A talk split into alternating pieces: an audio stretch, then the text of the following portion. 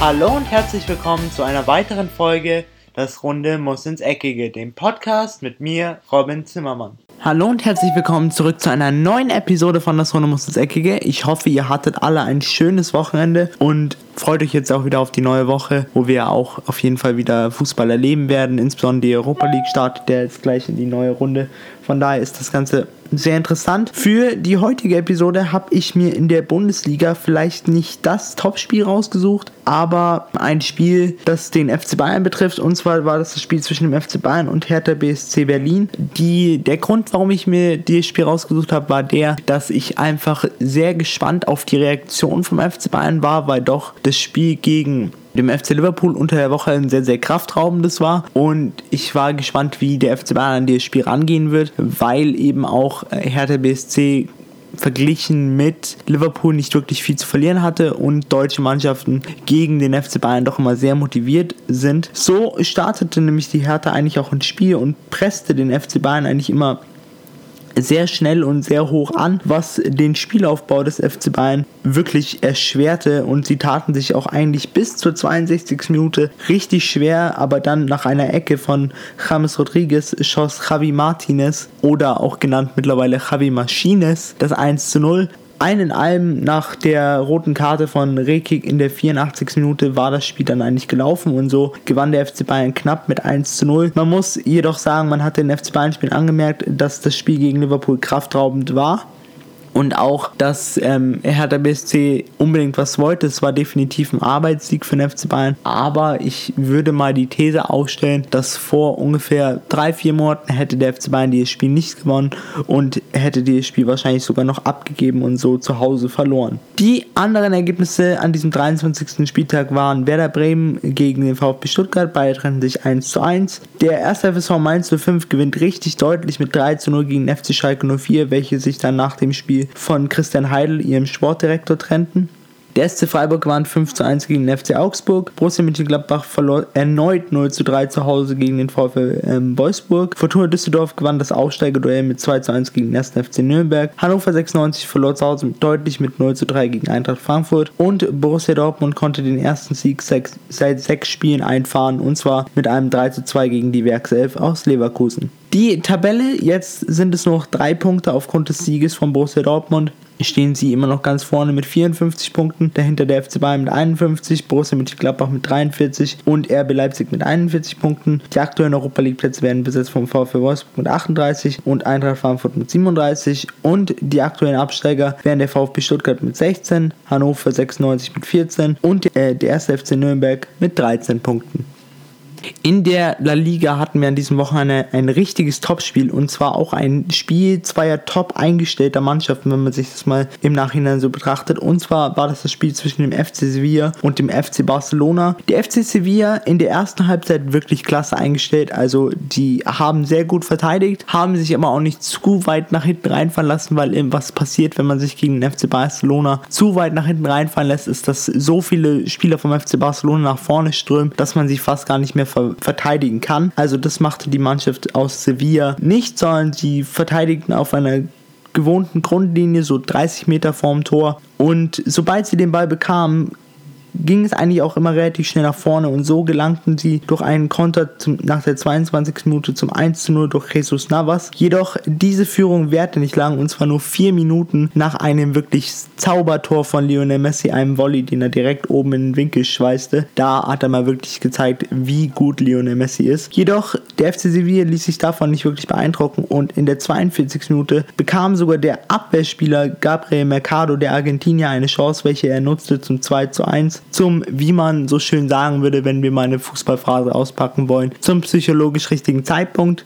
Jedoch ist auch bekannt, dass die Psyche des FC Barcelona, insbesondere die von Lionel Messi, sehr, sehr stark ist. Und das zeigt er in der 67. und in der 85. Minute durch jeweils das 2 zu 2 und das 2 zu 3 und dann noch in der, 5, in der 93. Minute, also 90. plus 3, nach einer klasse, klasse Vorlage auf Luis Suarez, welcher diese dann zum 4 zu 2 vollendete. Man muss sagen, für den, für den FC Sevilla tut diese Niederlage auf jeden Fall weh, weil sie haben insbesondere im ersten Durchgang besser gespielt als der FC Barcelona Sie haben hinten gut gestanden, haben vorne ihre Chancen genutzt. Klar, der FC Barcelona hat einen Spieler, der den Unterschied machen kann und der in diesem Spiel den Unterschied gemacht hat und das ist natürlich Lionel Messi. Die anderen Ergebnisse an diesem 25. Spieltag in der Primera Division waren Espanyol Barcelona gegen Este Huesca. Beide trennten sich 1 zu 1. Die FC Getafe gewann 2 zu 1 gegen Rayo Vallecano. Deportivo Alaves gegen Celta Vigo. Beide trennten sich 0 zu 0. Athletic Bilbao gewann 1 zu 0 gegen Este Alba. City Leganes gegen FC Valencia. Hier trennten sich beide 1 zu 1. Atletico Madrid gewann 2 zu 0 gegen FC Villarreal.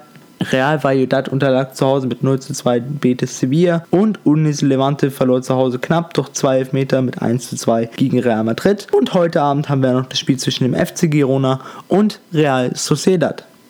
Was die Tabelle angeht, hat sich eigentlich gar nichts getan, denn der FC Barcelona turnt immer noch an der Spitze der Liga mit 57 Punkten, 7 Punkte Abstand auf Atletico Madrid, dann dahinter Real Madrid mit 48 und der FC Getafe mit 39. Auf den aktuellen Europa League Plätzen sind der FC Sevilla und Deportivo Alaves jeweils mit 37 Punkten und auf dem Europa League Qualifikationsplatz Betis Sevilla mit 36 Punkten. Die aktuellen Absteiger sind nach wie vor FC Villarreal mit 23, Rayo Vallecano mit 23 und Este Huesca mit 19 Punkten. In der Serie A hatten wir an diesem Wochenende ein wirklich turbulentes Spiel, denn hier griff der Videobeweis oder der Videoschiedsrichter gleich mehrfach ein. Aber auch was die Tore angeht, war es ein sehr turbulentes Spiel, denn das Spiel zwischen dem AC Florenz und Inter Mailand startete gleich furios denn in der ersten Minute schoss Stefan, Stefan de Vries, der niederländische Innenverteidiger von Inter Mailand, ein Eigentor zum 1 zu 0 ähm, für den AC Florenz. Doch Inter Mailand reagierte, glaube ich, besser oder Besser als Inter Mailand hätte man darauf nicht reagieren können, denn in der 46. und 52. Minute treten sie das Spiel von 1 zu 0 für AC Florenz zum 1 zu 3 für Inter Mailand.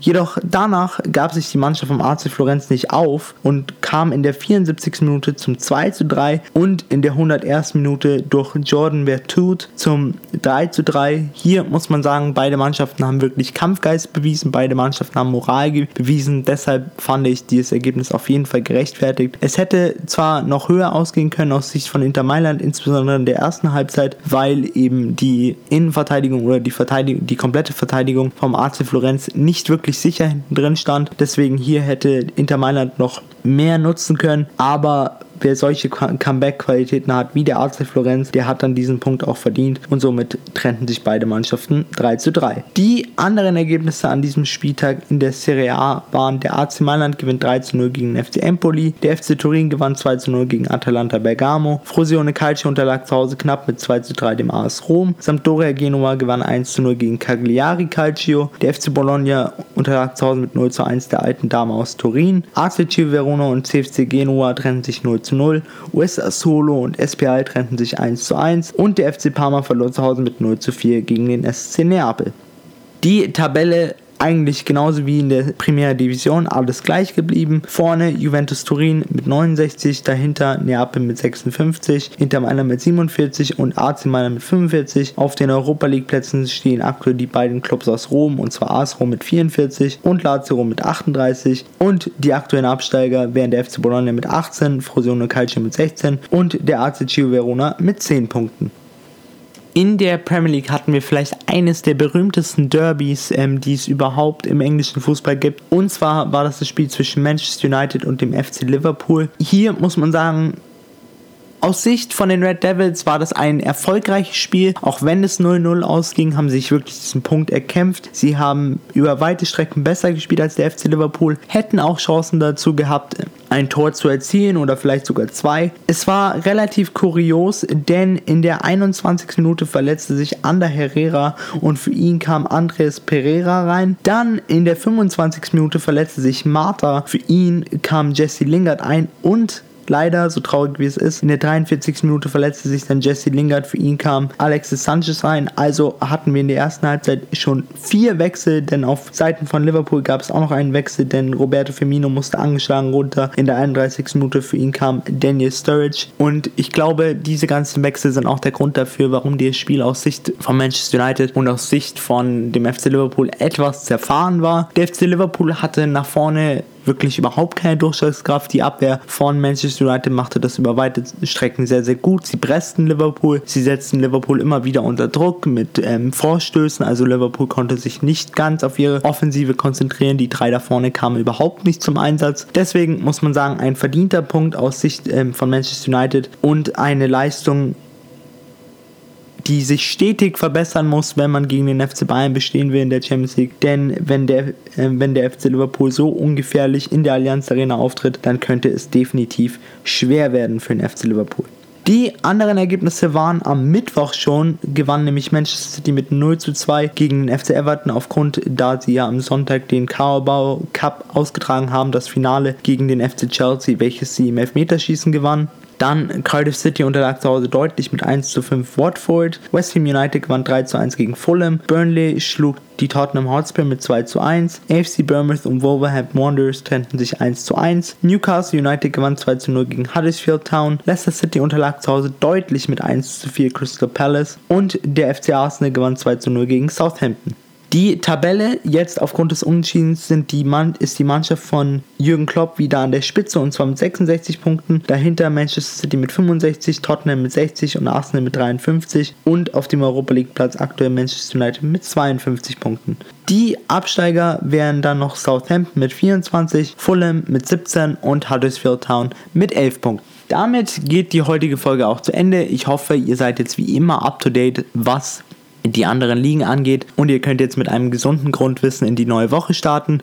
Hiermit wünsche ich euch natürlich eine schöne Woche. Habt viel Spaß, schaut möglichst viel Fußball, insofern ihr das, euch das möglich ist. Und ich freue mich schon wieder auf die Freitagsfolge, wenn es heißt, willkommen zurück zu einer neuen Episode von Das Runde muss das Eckige. Das war's jetzt erstmal von mir. Ich bin am draus, habt eine schöne Woche und ciao. Und das war's auch schon wieder mit einer weiteren Folge Das Runde muss ins Eckige, dem Podcast, wo ihr alles rund um König Fußball kompakt auf die Ohren bekommt.